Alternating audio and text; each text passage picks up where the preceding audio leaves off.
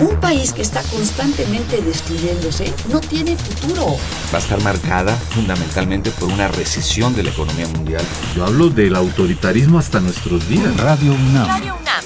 Y la Facultad de Ciencias Políticas y Sociales presentan Tiempo de análisis. Me parece que tienen que darnos ya respuestas concretas. No se puede echar a andar la reforma electoral tal y como está planteada. Tenemos que seguir luchando por defender la libertad de expresión. Un espacio radiofónico donde con tu voz construyes el debate. Tiempo de análisis. Tiempo de análisis. Hola, ¿qué tal? Buenas noches. Eh, esto es Tiempo de análisis. Yo soy Claudia Loredo. Normalmente soy productora de este programa, pero el día de hoy estoy conduciendo. Tiempo de análisis, como saben, se transmite por el 860 de la M y por internet www.radiounam.unam.mx.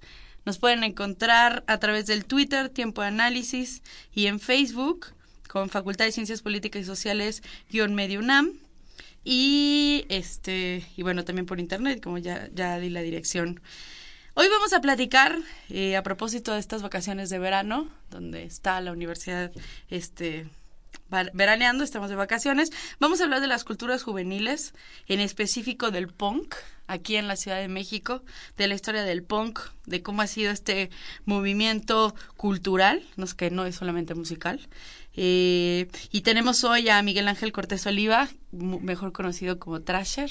¿Cómo estás? Buenas noches. Buenas noches. Gracias por la invitación. Hola. Y en un ratito se incorpora con nosotros Ana Laura Hernández. Ella es conocida como Ana Punk. Así es que bueno, pues bienvenidos, vamos a comenzar. Eh, Trasher, qué bueno que estás aquí. Cuéntanos un poquito la historia de ese movimiento punk en la Ciudad de México. Cuéntame.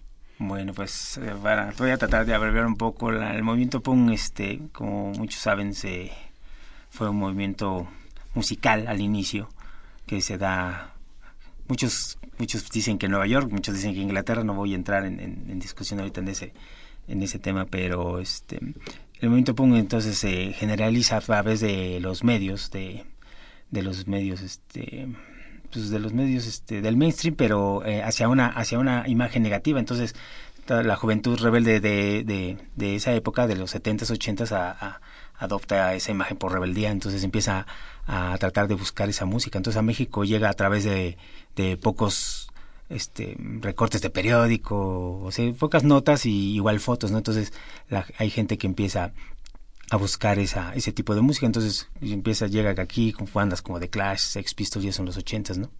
Eh, estoy hablando de los ochentas, pero este movimiento es de los setentas, entonces ya en México eh, se vivía una, pues una, bueno, puedo, no puedo hablar México generalmente, voy a hablar del Distrito Federal nada más, ¿no? Porque es la, la ciudad donde nos tocó crecer y entonces, este, este, la gente asimila ese movimiento a través de también de su de su realidad no que era que era el apogeo de los chavos banda no del fenómeno este de los chavos banda que igual podemos hablar sobre el tema. Entonces dentro de estos chavos banda este había gente que se inclinaba más hacia este este gusto musical del punk. Entonces empieza a investigar y todo. Entonces este también surge el chopo en esos en esos años y pues, los chavos empiezan a juntar y, y, pues empieza a mezclarse con los chavos rockers, porque antes era rock en general, ¿no? Pero había chavos que les gustaba el punk, entonces empiezan a salir las primeras bandas de punk y, y, pues de ahí empezó a, pues, empezó a, los chavos a juntarse y es cuando va surgiendo de ahí este, la amistad y, y, la experiencia de los colectivos y así, entonces... Entonces te puedo decir esto así en breve, pero estamos hablando de una historia de 30 años. Claro. ¿Y en sí qué es el punk? Mm, es, una es una pregunta medio difícil de contestar, porque tú puedes meterte a Wikipedia y te va a decir que es el punk, ¿no? Entonces, lo que te digo, nosotros nos dicen que, que lo inició en, en Inglaterra y con bandas así. Mm, pero últimamente nosotros hemos dicho, pues el punk es, este, puede ser lo que, lo que tú quieras que sea, ¿no? Entonces, para mí el punk este, es un movimiento este, radical, este, anticultural, es una cultura, es contracultura pura y resistencia, ¿no? Porque igual mucha gente dice que el punk ya murió, ¿no? Que los punks acabaron con el punk, de hecho es lo que últimamente se dice, ¿no? Los malditos punks acabaron con el punk porque nosotros incluso por eso creamos un colectivo que era el cambio radical porque éramos punks que queríamos este acabar con esa imagen negativa que dijeran los punks no hacen nada, pues nada más están diciendo que no hay futuro, se drogan, sexo, drogas y rock and roll nada más, ¿no? Entonces nosotros queríamos este este no demostrar sino que también experimentar este, este ejercicio que se realizaba en otros países que nos llegaban a través de fanzines, la información, ¿no? que eran los colectivos, organizar conciertos, comunas y squats, ¿no? Entonces nosotros tuvimos esa inquietud y, empezamos a juntarnos como un colectivo que se llama Cambio Radical, que nos juntábamos afuera del Museo del Chopo, porque el Tianguis del Chopo inició afuera del Museo del Chopo, entonces como todo el mundo sabía llegar al Chopo, ahí nos citábamos los miércoles y eh, de ahí empezó la, la experiencia del colectivo Cambio Radical. Entonces, para mí eso es punk, ¿no? O sea, te puedo decir muchas este, terminologías de la gente, ¿no?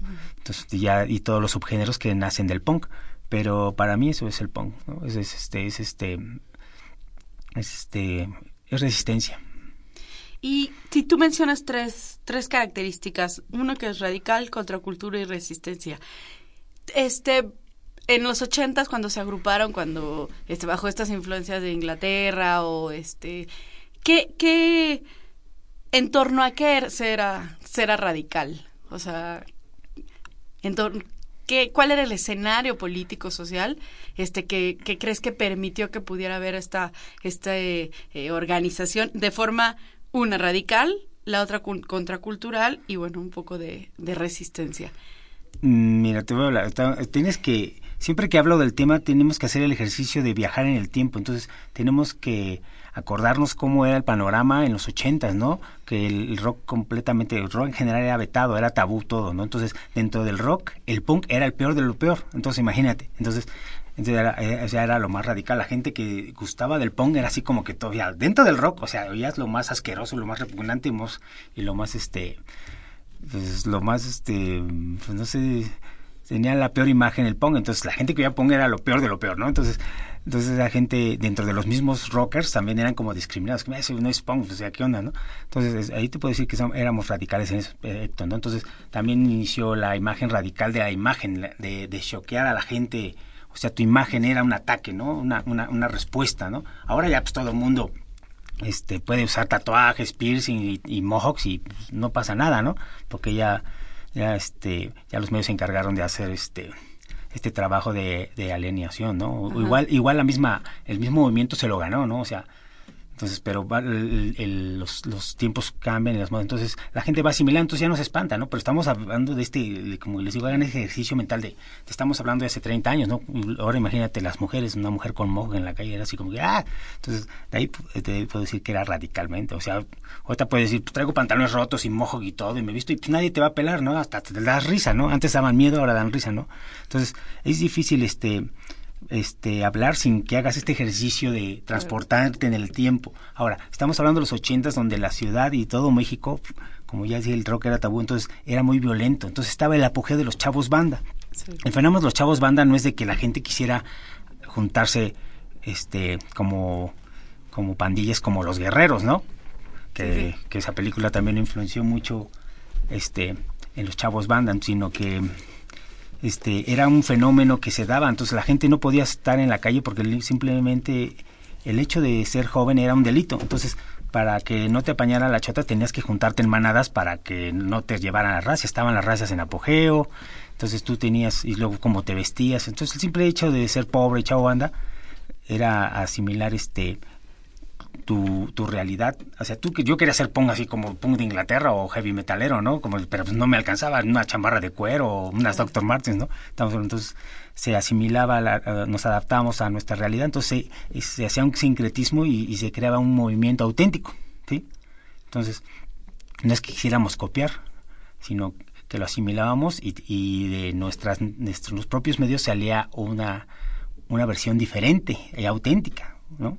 No es porque quisiéramos ser eh, completamente idénticos, porque no se podía, por más que quisiéramos, ¿no? Entonces, este, pues aquí llegó una compañera, entonces igual. Sí, muchas este, gracias. Está con nosotros Ana Laura Hernández, mejor conocida como Ana Punk. También, gran los punks. También precursora de este movimiento cultural de de la Ciudad de México. Nos da mucho gusto que estés con nosotros. Muchas gracias.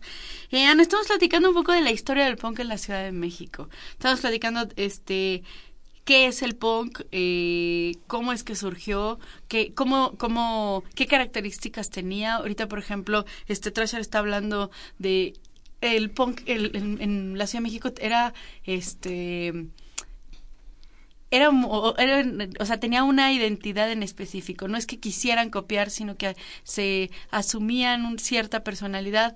Eh, ¿Qué diferencias había con el movimiento aquí en la Ciudad de México, este, o quizás con otros países? Eh, yo no sé si en Monterrey o en Guadalajara en los ochentas había también el movimiento, o surgió después o antes, este, ¿cómo era esto? Este, como yo me acuerdo, eh, pues sí fue a nivel mundial fue muy urbano en, en su origen. Este, ya después fue, yo digo, fue una mímesis, ¿no? Así se empezó como a, reproducir cada, cada cual, cada espacio en sus, con sus características. Este, sí teníamos como consignas en común, pero también en cada espacio se generaban las propias. Como decía Miguel, aquí en México teníamos esta criminalización de la juventud. Entonces nos tocaba, nos tocó enfrentarnos a eso y este inventamos nuestras creamos nuestras estrategias para protegernos más que nada pero también mucho para divertirnos nosotros. Fue muy divertido la cuestión de, del punk no y de reunirse y de el, vestuario el, eh, nosotros mismos comparábamos este esta cuestión de cuando hay, había alguien que sí copiaba como el estilo idéntico a, como veíamos en los en los magazines, ¿no? En las revistas, los estereotipos, porque también fueron estereotipos mediáticos, porque como aquí hubo el Chopo fue como el centro de atención, los punks que nos reuníamos en el Chopo fueron el centro de atención mediático. En otras partes fue lo mismo, ¿no? O sea, era lo que nos quería presentar los medios, que era el punk. Ya después en el intercambio con otros países, con otras ciudades, nos dimos cuenta que la realidad también era muy distinta como nos pintaban los medios masivos de comunicación. Ya. Y pues, eh, por ejemplo, sé que se reunían, eran los primeros lugares donde se reunían era alrededor del Chopo. Este, la mayor parte de la gente que, participaba era, ¿de dónde era? ¿De qué partes de la ciudad? Hablas mucho, por ejemplo, de, de los chavos bandacieros en los ochentas. Este, ¿Pero eran zonas de ahí o había una heterogeneidad de población o era determinados lugares? ¿Cómo, cómo era esto? Pues generalmente eran del estado, o sea, estábamos en una zona metropolitana, ¿no? pero generalmente era la, el estado de México. O sea, había muy poca gente que yo era de los pocos que vivía cerca del centro, ¿no? O sea, todos los demás eran del estado, entonces había pues no sé, había mucha gente de Iztapalapa, Santa Fe, del Valle de Guadalupe, San Felipe, San Agustín, entonces muchas, muchas, muchas, o sea, era bastante, este, bastante, bastante gente, ¿no? Entonces también, este, lo que estaba hablando esta, Ana, lo que puedo decir a la pregunta que hiciste es que la diferencia de México al movimiento, entonces era austeridad. Aquí. Sí, sí, siempre eh, ha sido la austeridad. Entonces, la austeridad y la necesidad creaba, nos hacía creativos, ¿sí? Entonces, este, pues, incluso hay gente que empezó a, a hacerse su propia ropa, su propio, aquí experiencia propia de Ana, y empezó a, este, hacer sus pininos, nadie, no le pintaban el pelo de color así, te cortaban así mojo en una peluquería porque te corrían, ¿no? Entonces ella empezó haciendo sus pininos, entonces ahora, y hay mucha gente evolucionó que hasta ahora esa gente que se hacía sus pininos ahora es estilista profesional. Y también hay gente que se hacía su ropa, ahora también confecciona ropa, así este, tiene su propia marca. Entonces, estoy diciendo de, desde esto como que te decía que es un ejercicio que se dio acerca de esta necesidad de la austeridad. Ya. Ana. Sí, era, este, era autogestivo, digamos. Totalmente. Totalmente. Sí, el punk este, fue anarquizante, ¿no? No éramos anarquistas en un inicio, pero el punk sí nos hizo anarquizantes en este, con este lema, consigna de hazlo tú mismo, el do it yourself. Este, pues nos eh, propició que nos abocáramos a, la creatividad, fue muy creativo también, fue, muy, fue una época muy creativa en ese, en ese aspecto, ¿no? En la cuestión de usar nuestro cuerpo como medio de expresión, ¿no? Nuestro pues inclusive tatuadores empezaron, los primeros tatuadores de, de México reconocidos vienen del movimiento punk. Yo quisiera preguntarles una cosa. Ustedes ahorita hablaste, Trashar, de algo que me parece muy importante, que es muy vigente el día de hoy, la situación política que vive México, que es el joven como un delincuente, un guala delincuente. Yo creo que, o sea, hemos avanzado en, en algo que, bueno, no avanzado, pero bueno, la sociedad ha sido, digamos, ha conocido tantas formas, la, ciudad, la sociedad de la Ciudad de México ha conocido tantas formas de ser que justo lo que dices, o sea, un tatuado, este, una persona con piercings, con el mojo, con pelo de diferentes colores, es mucho más aceptado que hace 30 años, ¿no? Pero, sin embargo, sigue habiendo ciertos prejuicios y sigue viendo, se sigue viendo como al joven al, al que, o sea, la persona joven que es muchas veces la portadora de ciertas ideas de vanguardia, sigue siendo el, el malo, ¿no? Sigue siendo la persona que justo puede romper ciertas situaciones de un sistema político y económico y que en este caso se le ve como delincuente, ¿no? O sea, ahora quizás no te no te reprime por tener el pelo amarillo, rojo, por traer tatuajes, sin embargo, hay una misma represión por ser enfrentarte, ¿no? a ciertos parámetros, ¿no? Este el movimiento de los chavos de ahora, punk, rompe esto, se enfrenta a esto, es son alguien que tienen las cosas más fácil. ¿Ustedes cómo lo, cómo, lo ven? Bueno, desde nuestro punto de vista personal, ahora es lo contrario, ¿no? Inclusive yo veo gente así y, pues te digo, me da risa. O sea, a mí no me dice nada cómo te vistas, sino lo que haces, lo que piensas, ¿no? Entonces, por ejemplo, la estética ya pasó a, un este a un estatus, este, inclusive entre los mismos punks, este, se maneja una estética, ¿no? Entonces también hay prejuicios estéticos, ¿no? Entonces, este, dentro, o es lo que te digo, yo dentro del movimiento a mí no me dice nada que traigas mojo, que traigas dreadlocks, que no te bañes, que seas cholo, que traigas piercing, ¿no?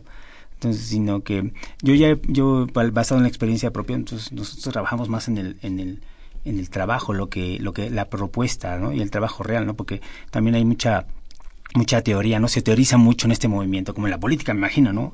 Pero nosotros, por la experiencia, sabemos que la práctica es lo más importante, lo que te dice más de una persona, ¿no? Obviamente, pues, no vas a llegar, yo soy tal y tengo mi currículum y hecho, ¿no? Pero dentro del mismo movimiento tú te vas dando cuenta quién, ¿no? O sea, si estás involucrado, sabes del trabajo, ¿no? Entonces, si esta gente está involucrada con esto, tiene un trabajo, ¿no? A mí yo no me voy con la finta de, de, de si eres cholo o si eres guadalupano o franciscano, no me importa, ¿no?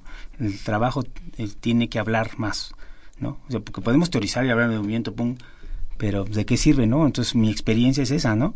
Entonces yo no, o sea, como dije, es que últimamente hemos, este, convivido mucho con Ana y entonces siempre nos ven así como que, ay, vienen los pioneros del movimiento Pong y órale, háganse para atrás, ¿no? Y no digan nada porque los van a, les van a decir que son, quítense, ¿no? Sean los papás los No, nosotros, o sea, toda la experiencia me sirvió a mí. Entonces, yo comparto mi experiencia, pero te, como que te digo, tienes que hacer ejercicio mental. Lo que viví, los tiempos han cambiado. Entonces, ahora lo que te digo, o sea, todos se visten y y dentro de los mismos chavos, entonces existe este autorrechazo, ¿no? O sea, ahora ya, ahora ya no es tanto de, de, la sociedad que te rechace, sino de los mismos chavos, los chavos. Ah, rechazan, ¿no? Entonces, entonces ya, es, no es lo mismo, no es lo mismo, no es la misma juventud de hace 30 años, la juventud de ahora, la, juventud de ahora es bien apática y, y también este, mm, en cierta forma es como intensa, pero como dicen se llama la de petate, o sea, como que se les pasa rápido. Están, caen en una moda, otra moda, otra tendencia también, ¿no? Porque las tendencias también son modas, ¿no? Inclusive las tendencias políticas, ¿no? Ahorita son quién sabe qué de un partido, después, después ya se dicen anarquistas, después son quién sabe qué. Entonces...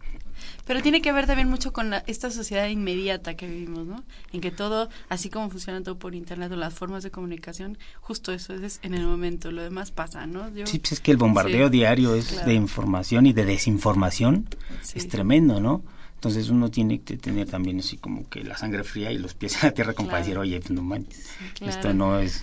Este, yo diría que la diferencia un poco sería en que nosotros nos tocó accionar, nosotros hacemos acciones y ahora el punk es como una actividad, hacer, serte punk o hacerte punk, ¿no? Entonces, nada que ver, no tiene nada que ver, esa es un poquito la, la diferencia, ¿no? De eh, todo el ritual de disfrazarte, que, ahorita se podría hasta denominar como disfraz, porque ya no hay esa autenticidad de qué voy a hacer, como estoy eligiendo ser este personaje, estos personajes que hacen, ¿no?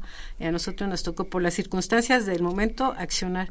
Ahorita les tocaría accionar de otra manera, pero pues están este perdidos, se podría decir, en esta cuestión de, de la apariencia. de la apariencia y también se diluyó todo el potencial inclusive artístico, cultural, que, que en su momento vivimos nosotros, porque si era, confrontábamos patrones estéticos, este, culturales, políticos, sociales, hasta de género, ¿no? Y como algo muy importante, por ejemplo, y casi siempre me, se me, me, voy por este lado de la cuestión de las mujeres, ¿no? En esa época, dentro del movimiento punk, las mujeres nos organizamos contra cualquier tipo de discriminación, incluyendo la de género, ¿no? Y actualmente hasta entre los chavos es como lo, la orden del día, ¿no? Discriminarse unos a otros por la apariencia, ¿no? Que en, que en aquella época no era la no era la finalidad no era realmente contra un sistema el sistema sigue existiendo pero no se ven estrategias este de de los involucrados, déjate jóvenes o no jóvenes, acaban de pasar las mugrosas estas elecciones y se ve que la misma gente que le va por esa línea tampoco está como muy preparada para enfrentar las condiciones actuales, sociales, culturales, políticas, que nos correspondería para un vivir mejor, ¿no? Para un estar bien, socialmente hablando. Claro, yo creo que una de las cosas que eso es muy importante, ¿no? Es las nuevas generaciones también responden a esta cultura del consumo, ¿no?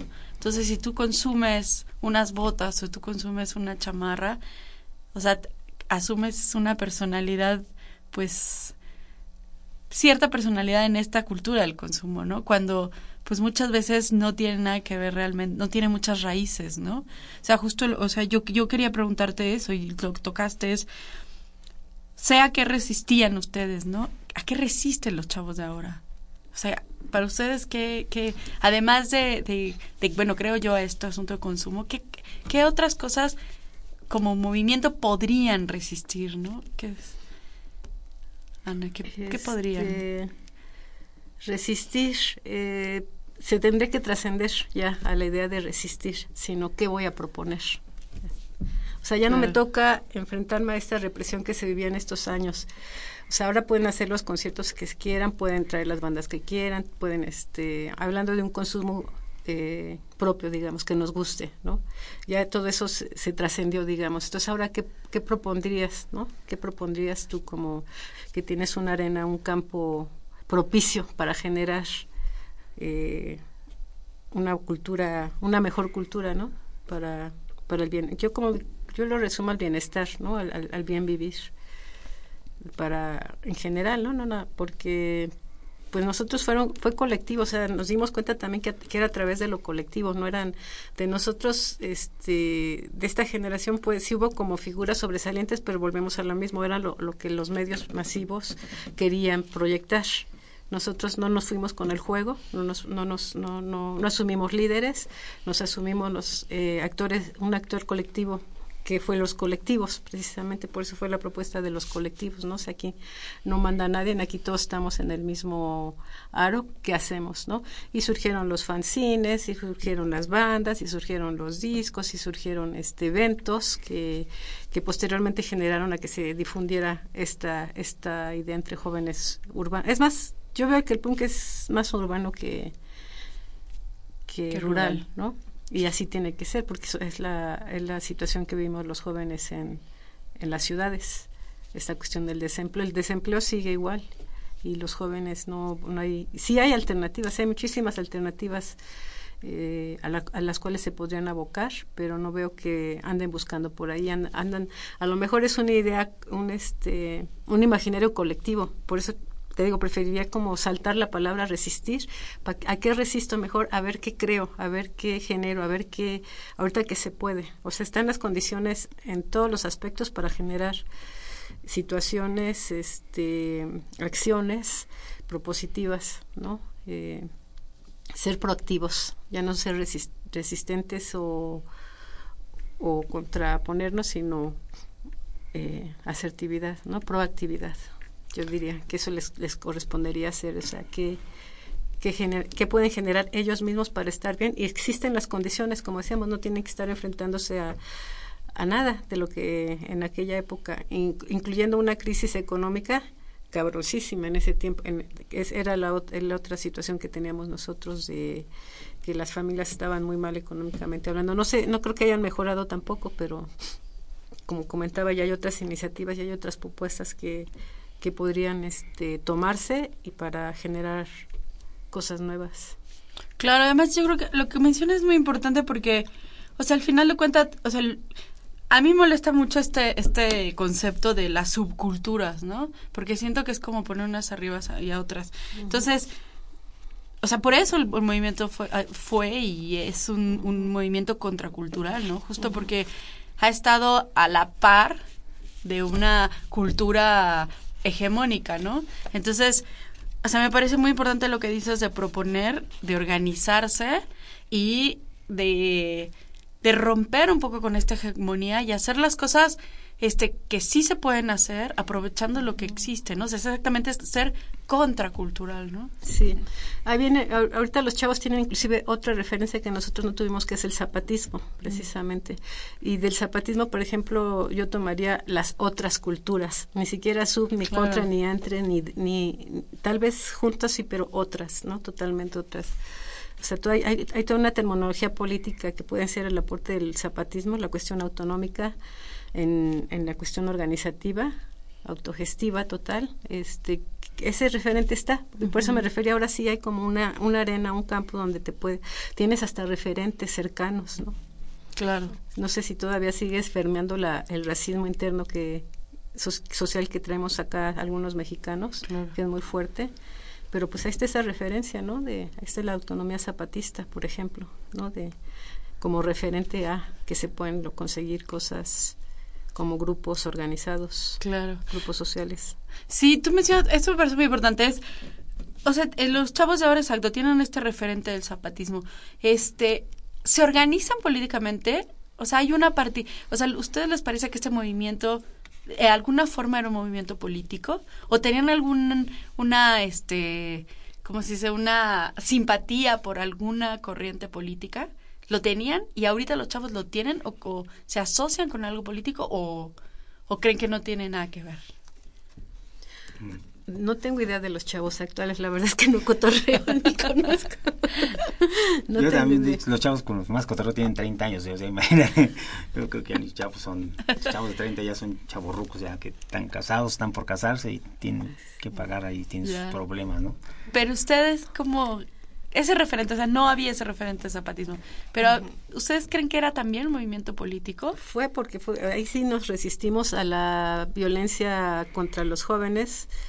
Este, participamos en muchas marchas precisamente con la cuestión esta de los ajustes. Estaba el, el, el, el embate neoliberal. En nos tocó cuando empezó el, neoliberalismo y lo, y lo, entraron con todo y nosotros nos manifestábamos en, este, en las manifestaciones públicas con pero como un, un, grupo más, no, no nos identificamos. Siempre nos quisieron jalar, siempre estuvimos resistiendo inclusive a que, a que, no, a que los partidos nos asumieran, o sea, nos tomaran como capital de ellos, ¿no? De, en esa época era el PT, el PSUM, el, el PRT, el PRT, este, que que nos decían, sí, vengan chavos, acá les prestamos, acá les ayudamos, ya sabemos que ustedes quieren, ustedes jálense para acá y nosotros teníamos que sentarnos a debatir qué onda, qué, qué hacemos, ¿no? Pues como bloque, como bloque, como bloque, como, como punks, ¿no? Y por eso también se define mucho la identidad punk socialmente, este, como referente de otra cultura, ¿no? Otra, otro, otra propuesta cultural. Eso nos, eso nos, nos, nos tocó a nosotros en ese momento la resistencia, o sea, políticamente era la era el frente para resistir la embestida neoliberal que en esa época empezó, de los tecnócratas y de la Madrid. ¿Votaban? No, jamás. No, jamás. y también por eso no, no nos gustaban los partidos políticos, no era, no era la línea que queríamos nosotros. Siempre estuvimos más por la autogestión, claro. la autonomía, autonomía, autogestión, anarquismo, muchos, ¿no? Este, vamos a una pausa. Me están haciendo señas que hagamos una pausa y regresamos en unos minutitos. Eso es tiempo de análisis, no se vayan.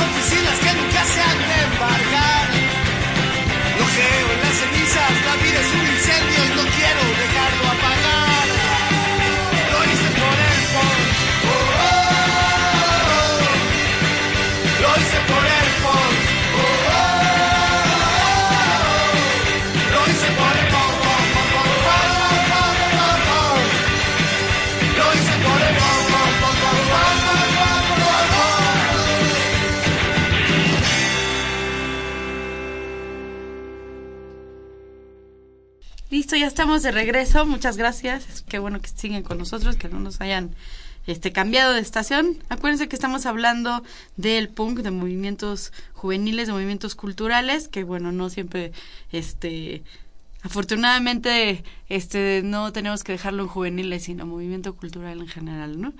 Eh, tenemos con nosotros a Ana Laura Hernández, que es Ana Punk, y también está Miguel Ángel Cortés, mejor conocido como Trasher, es de dos precursores del punk en la Ciudad de México. Yo quisiera preguntarles, ya hablamos que el, movimiento es muy urbano, ¿no? y me imagino que en el resto del mundo también. ¿Hay algunas manifestaciones este, fuera de la Ciudad de México? ¿Hubo? ¿Cómo eran? ¿No sabía? ¿Tenían diferencia? ¿Cómo era? Había gente de Guadalajara, Monterrey, Tijuana, que es un, que es un semillero de culturas eran o, pues lo mezclaban con otras cosas? Pues de hecho se dice que el punk de México se vivió en Tijuana, probablemente porque ellos tenían cerca la frontera, entonces tenían más acceso a la pues a la información de música, donde te digo que incluye el punk, entonces de ahí viene este también esta influencia, o sea, no era lo mismo, ya había punks en el DF, pero algunos intentando cruzar se quedaron en Tijuana y conectaron a los punks de Tijuana que eran diferentes. Entonces regresaban, los que no lograban pasar se regresaban y decían, no, pues en Tijuana ahí está chido. Entonces, entonces se creó también como un mito, era así como que, como así como... Pero sí fue un enclave, Tijuana. Y de hecho, uno de los grupos más emblemáticos del punk mexicano es de allá. ¿no? Solución Mortal. Mortal. Este... Aunque sí era México, pero de otra realidad porque estaba la frontera, entonces ellos sí tenían visita de bandas extranjeras, porque pasaban, o ellos podían pasar a, San Diego y ver bandas extranjeras y, y, y así con punks gabachos y punks de, Europa, porque pues, también había muchos europeos viajando. Claro. Y las bandas que pasaban por ahí pues, también eran de Europa, bandas europeas haciendo gira por Estados Unidos. Ya.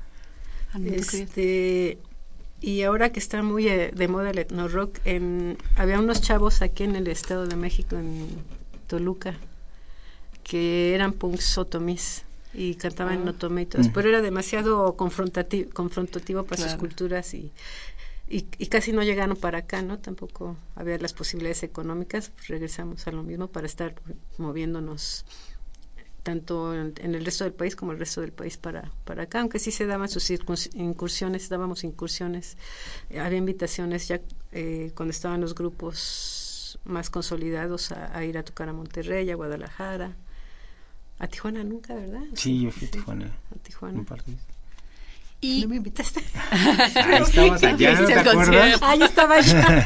ya estabas tú allá, tú ya primero que Pero tú tenías una banda también. Sí que se llamaba Resistencia entre el Poder. y, eran y este de hecho estuvimos en una otra banda emblemática porque nada más tocamos una vez, pero crea fama y acuéstate a dormir porque fue Virginidad sacudida con la vocalista Zapa que actualmente sigue activa en SS20 y otras dos compañeras Andrea y Laura y, y yo entonces, este, tuvimos una tocada en el frontón Bucareli y con eso tuvimos suficiente en el sentido de que sí fue un impacto, no por nuestra música, pero porque éramos mujeres. Claro. y este, y bueno, ya de ahí eh, no duramos mucho, pero y cada quien eh, tomamos nuestro camino. Eh, siempre insistí yo en, banda de chavas, pero nomás no, sé, no, no, no logramos consolidarnos, es, es más difícil era más difícil en esa época para las mujeres. Este, las mujeres, además de la represión externa, teníamos que vivir la represión de las casas, ¿no? De que estábamos más limitadas en la cuestión de los permisos. Esa fue nuestra primera gran rebelión, creo, de, de como individuas, como mujeres, el romper las, este, las cadenas que nos o el cerco que nos tenían en nuestras casas por ser mujeres, ¿no? Por los peligros que corríamos. Por, nos criminalizaban a las mujeres dentro de nuestras casas, ¿no? Y luego más cuando nos veían vestidas de minifalda, ya te vas de puta, o sea, también ese era cabrón, ¿no? También teníamos que pelear contra todos estos este, estigmas en, como mujeres y, jóvenes peor todavía, ¿no? Porque eres adolescente, te están no querías 15 años, no, así todo todo un shock para las familias, ¿no? O sea, cómo cómo se atreven a, desafiar todas estas cuestiones, ¿no? este es importante. Ahorita, ahorita me doy cuenta, en esa época pues lo hice, ¿no? Pero me doy, ahorita que hemos estado con la reflexión, me doy cuenta que esa fue nuestra primer gran barrera a, transgredir, ¿no? Y que era muy fuerte porque además tenías toda esta cuestión, este este peso moral, ¿no? De que tu familia no te no te apoyaba, no te al contrario te, te condenaba, ¿no? Por por puta, y aún, por traer aún lo tenemos porque pues, siguen los nietos, los sobrinos, los nietos, los sobrinos. Entonces los sobrinos luego preguntan, "Oye, tú hiciste tu, tu primera comunión", o, saben que uno es el rebelde de la, la oveja negra de la familia, ¿no? Y pues no lo ven así como tan perdido, entonces siempre que esa expectativa ante las nuevas generaciones, ¿no? Eh, estoy hablando de a nivel personal inmediato con la familia, ¿no? Claro. Pues, yo salgo a la calle y no saben quién soy yo, ¿no? ¿Qué hice? Claro, claro, claro. Pero sí es, pues sí, o sea, es pues un movimiento exacto que tenía que tenía que romper y bueno, el, o sea, si a la fecha es hay un, o sea, esta sociedad mexicana es sumamente conservadora, porque por más tolerante que digamos que es, o sea, al final hay una médula de, conservadurismo que dijiste, hay una discriminación gigante que además lo llevamos dentro casi, o sea, es muy rara la persona que no discrimina y que, que no, el racismo es súper fuerte y, es, y mucho, había, era mucho más grande en épocas donde no teníamos la capacidad de información que tenemos ahorita, ¿no? O sea, en los ochentas donde pues tenías que romper desde justo la, cosa más, desde lo más pequeño tu casa, ¿no? ¿Cómo romperle a tus papás la idea de que... De que no puedes salir a la calle claro. por ser mujer. Claro, sí. Y los mismos compañeros era, o sea, había una equidad en, de, de las mujeres. No te comentaba que por eso fue que surgió este la, la necesidad, la idea de organizarnos como mujeres para este, pero fíjate, no era para eh, enfrentar a los compañeros, era para crear nuestros espacios como mujeres también. Sí nos tocó batallar con ellos en el sentido de esas discriminaciones que, existían, pero poco, o sea, se rompió la se terminó rompiendo esa barrera y este llegó a hubo momentos muy muy buenos que yo viví en, en el movimiento con las, en los conciertos, en, en nuestros espacios en los que colectivamente cotorreábamos me la pasé muy bien y pienso que fue gracias al, a la conciencia que se creó a raíz de que nos organizamos como mujeres. Claro. Y las iniciativas que tuvimos, regreso a lo mismo, es ser proactivo. No éramos proactivas, no era así como, ay, no se puede, ay, no se. Este. nos dicen que no y no se puede. Al contrario, nos dicen que no, pues, ¿cómo no? Si se puede, si queremos, si necesitamos, ¿no? Era bastante. Este proactivo. no, éramos tan confrontativos como proactivos. Ya, ahorita agarré esa palabra, me gusta, ser proactivo, asertividad, ¿no? No era el no se puede, sino... Claro. Fue un proceso muy importante para nosotros de, de autoeducación, porque también nosotros no sabíamos, sabíamos que había que hacer ciertas cosas, pero pero teníamos que entender el por qué y realmente asimilar que se debe de hacer porque era lo correcto para lo por nuestro propio sentido común, ¿no? Entonces, será un ejercicio muy padre porque nosotros fuimos abriendo brecha, ¿no? O sea, no estoy diciendo que fuimos los pioneros, somos los, los papás de los pollitos y tenemos la, la verdad absoluta, sino que es lo que te he estado repitiendo que uno tiene que vivir en experiencia propia este tipo de ejercicios, ¿no? Entonces, nosotros, la única diferencia de nosotros es que te digo que asumas esa realidad en la época en que nosotros nos desenvolvimos, ¿no? Era completamente diferente. por eso es totalmente gratificante la experiencia este mm, fue vastísima, vastísima, vastísima la actividad que hicimos, aunque mucha gente dice que no sirvió de nada, nosotros abrimos brecha, ¿no? Entonces, eso no, no, no creo que pueda estar a discusión, pero cuando yo uso la palabra resistencia no es a, lo que a que me refiero es a, nuestra generación, que nosotros este, seguimos haciendo, o sea, no nos quedamos en los ochentas y atrapa, nos quedamos atrapados en los ochentas viviendo de nuestras glorias pasadas. Espero que estas charlas que últimamente los años para acá hemos estado este dando Ana y yo hemos estado dando entrevistas, documentales y todo, ¿no? Y entonces estamos preparando bastante, sino que queremos que esa experiencia, o sea, sirva para nuevas generaciones. O sea, obviamente no puede ser lo mismo que vivimos nosotros porque es lo que estamos platicando, que no son lo mismo, son los mismos medios, no son los mismos recursos, no es lo mismo, ¿no? Inclusive la salud no es la misma, ¿no? Entonces, entonces ese es el punto que queremos dejar claro, ¿no? Entonces es a lo que yo me refiero con resistir. Nosotros eh, a partir de estas conferencias, pláticas y reencuentros y desencuentros, este, hemos estado viendo que sigue la gente involucrada, o sea, gente de nuestra generación involucrada, no, no en el movimiento punk. Yo tampoco me considero dentro del movimiento punk, yo estoy dentro de la sociedad y dentro de la sociedad hay tanto trabajo que hacer, ¿no? O sea, me desenvuelvo en el movimiento rockero y aún así sigo practicando el, este formato del hazlo tú mismo, este, colectivamente haciendo conciertos y no generalmente y no necesariamente hacia el género punk. Claro. Claro. ¿Y el punk en qué derivó?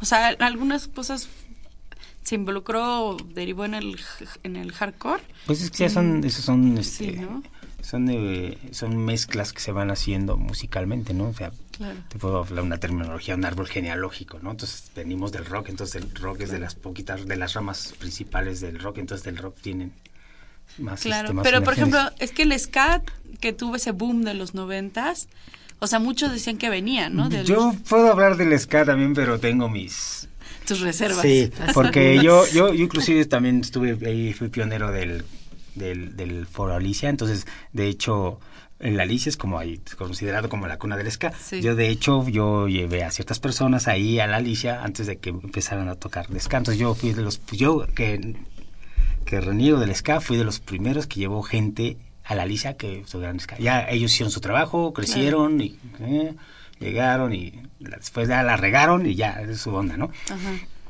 Pero, no sé, por ejemplo, mucha gente habla del ska como movimiento, yo no creo que es un movimiento. Tuvieron su tuvieron su boom porque también a nivel mundial había bandas del, de este género, pero ah, yo, yo, yo estaba más enfocado al world beat, mm. ¿sí?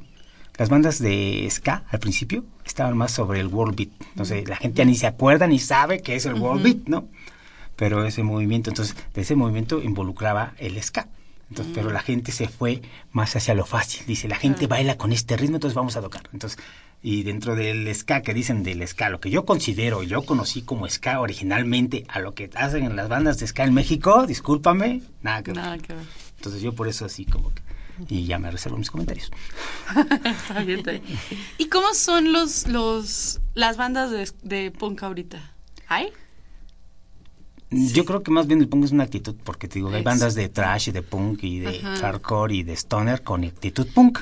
Ajá. Más no, porque las bandas del punk degeneró en el punk feliz, en el punk comercial, como Green Day y Offspring, ah, ¿no? Que son punk californiano que que traes tus vans y todo bonito y tu estética, ¿no? O sea, y patinetas y, pues, gente que vive en los suburbios, que gente de lana, ¿no? Gente de clase media alta, ¿no?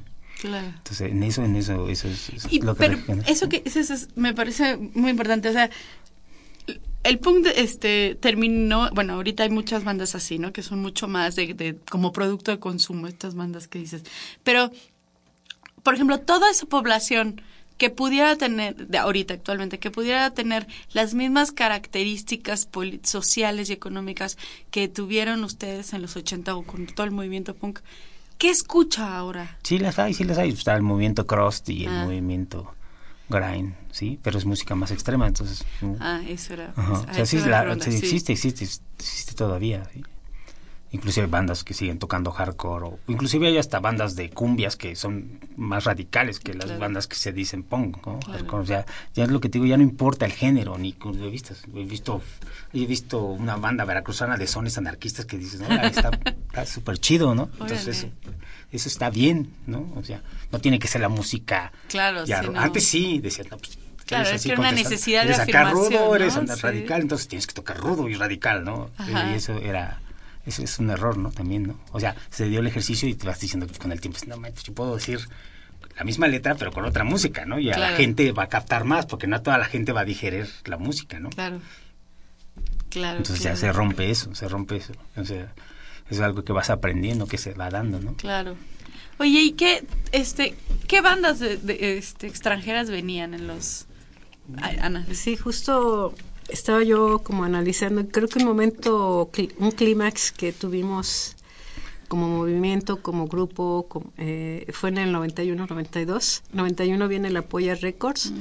Los conciertos fueron chingones, fueron muy buenos. Fue, creo que en general les fluyó muy bien. Y era en preparación a la contra celebración del quinto centenario, que era en... Mm. 2002, 91, 92. 92, ajá. Era 92.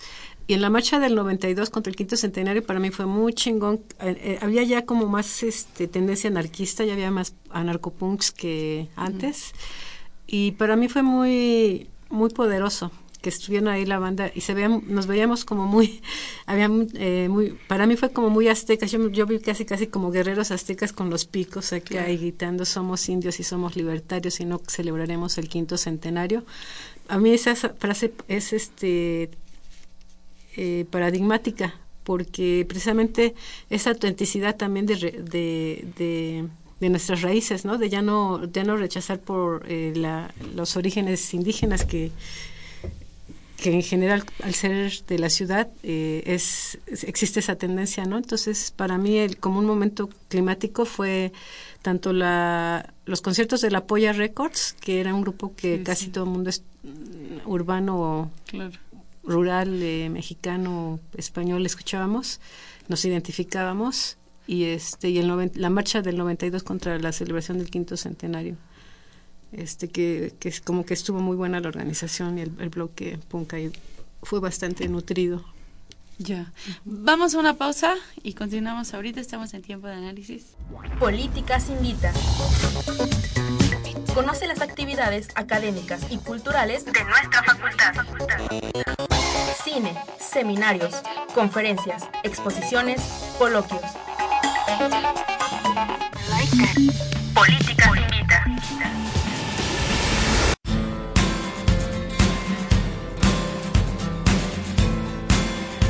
Hola, yo soy Jimena Lezama. Esta semana, Tiempo de Análisis, el Museo Universitario de Arte Contemporáneo, la Facultad de Ciencias Políticas y Sociales y la Filmoteca de la UNAM te invitan a que participes en la quinta edición del Concurso Nacional de Videoarte Universitario Visiones del Arte 2015. Hoy, el video se ha convertido en una herramienta al alcance de la mayoría, con la aparición de cámaras miniatura en dispositivos móviles y plataformas de distribución de videos caseros en medios electrónicos que han reformulado las condiciones de realización de video en la actualidad. Esta quinta edición del concurso tiene la intención de contribuir al estímulo de la producción de videoarte en México iniciada en los años 70, por lo que invita a realizar una pieza en la que se destaque la reflexión, experimentación y creación artística a través de los procesos y soportes videográficos. Esta convocatoria está abierta a estudiantes de bachillerato, licenciaturas y posgrados, así como personas o artistas de formación independiente interesados en la creación artística a través del video. Por cada categoría se premiará al primer lugar con una cámara GoPro, talleres y proyección de sus trabajos en espacios de la UNAM. La fecha para inscribir tus trabajos es desde el 1 de junio y hasta el 30 de octubre del 2015. Consulta las bases y especificaciones del concurso en el cartel disponible en la página de la Facultad de Ciencias Políticas y Sociales, en el correo concurso.videoarte.moac.unam.mx o bien asiste a la coordinación de extensión universitaria ubicada en el edificio G de la facultad. Esto fue todo en Políticas Invita. Sigue con nosotros en un tiempo de análisis.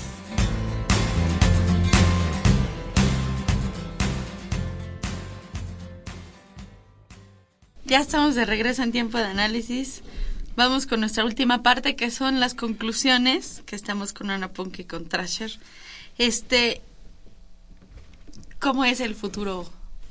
¿Es un futuro punk? ¿Es un futuro...? No hay futuro, como Sigue, dice el punk. sigue lo mismo, no hay futuro.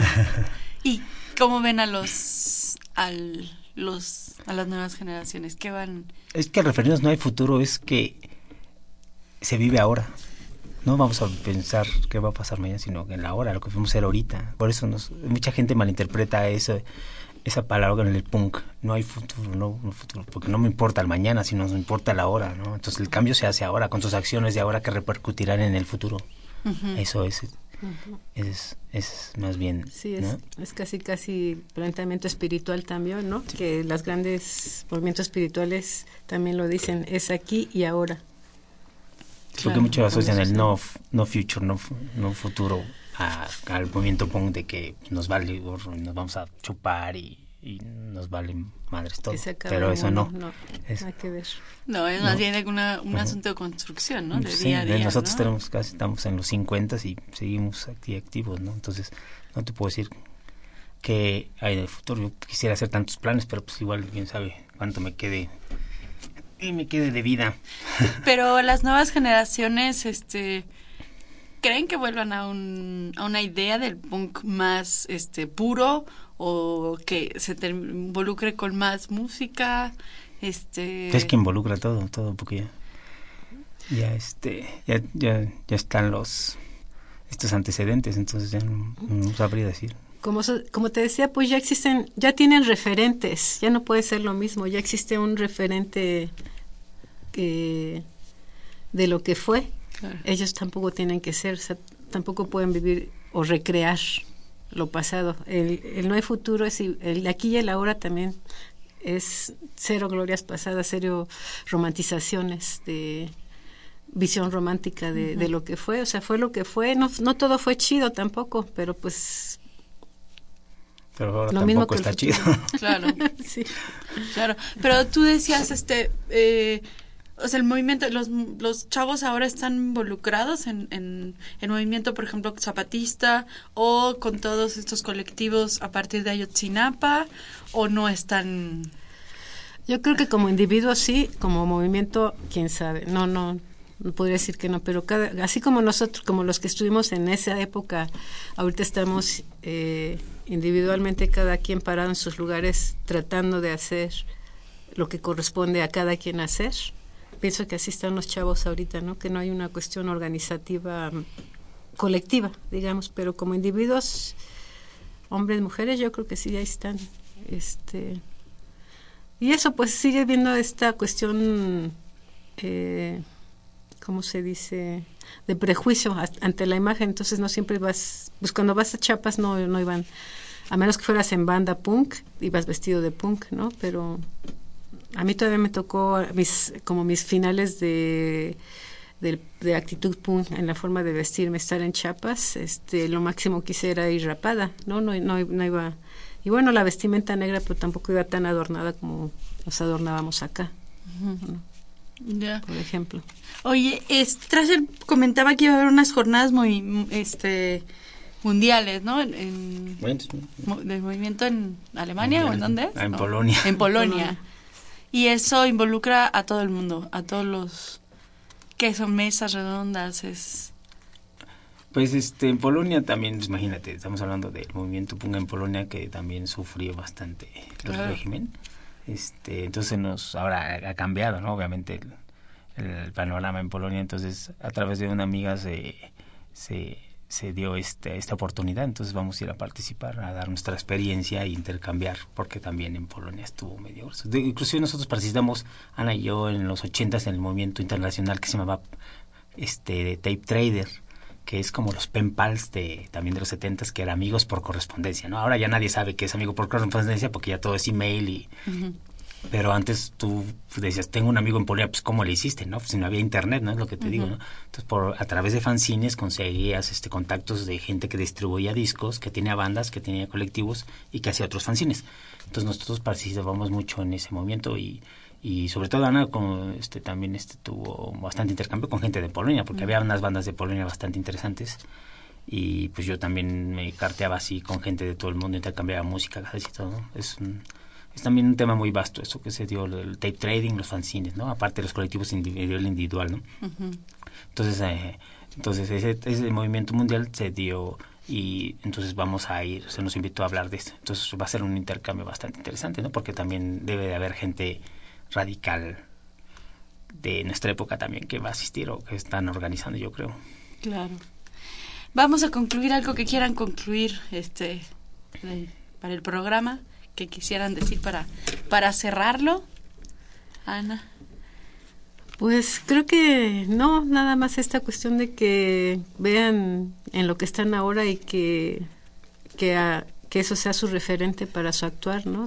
que no que no idealicen, que no romanticen lo que pasó, lo que fue ayer, ni, ni se preocupen por el mañana, sino que accionen, no, eh, no que tengan como actividad, sino que accionen. Accionar es la, sería como la, el tip, ¿no? Pues que utilicen sus medios que tienen focos para crear algo positivo en su entorno y en su comunidad. Perfecto. Pues muchísimas gracias a los dos. Muchas gracias Ana Laura Hernández, Ana Punk y Trasher, Miguel Ángel Cortés. Muchas gracias por estar con nosotros. Esto pues es tiempo de análisis.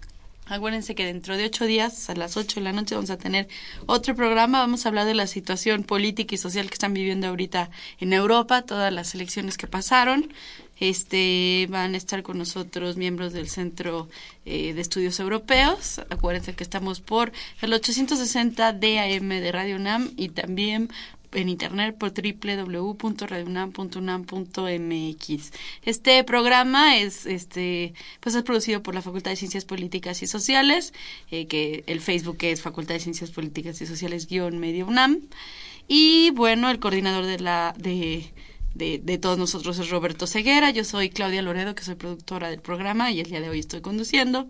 Guillermo Pineda es este equipo y asistencia de la producción. En redes sociales está Jimena Lezama y está Elías Lozada.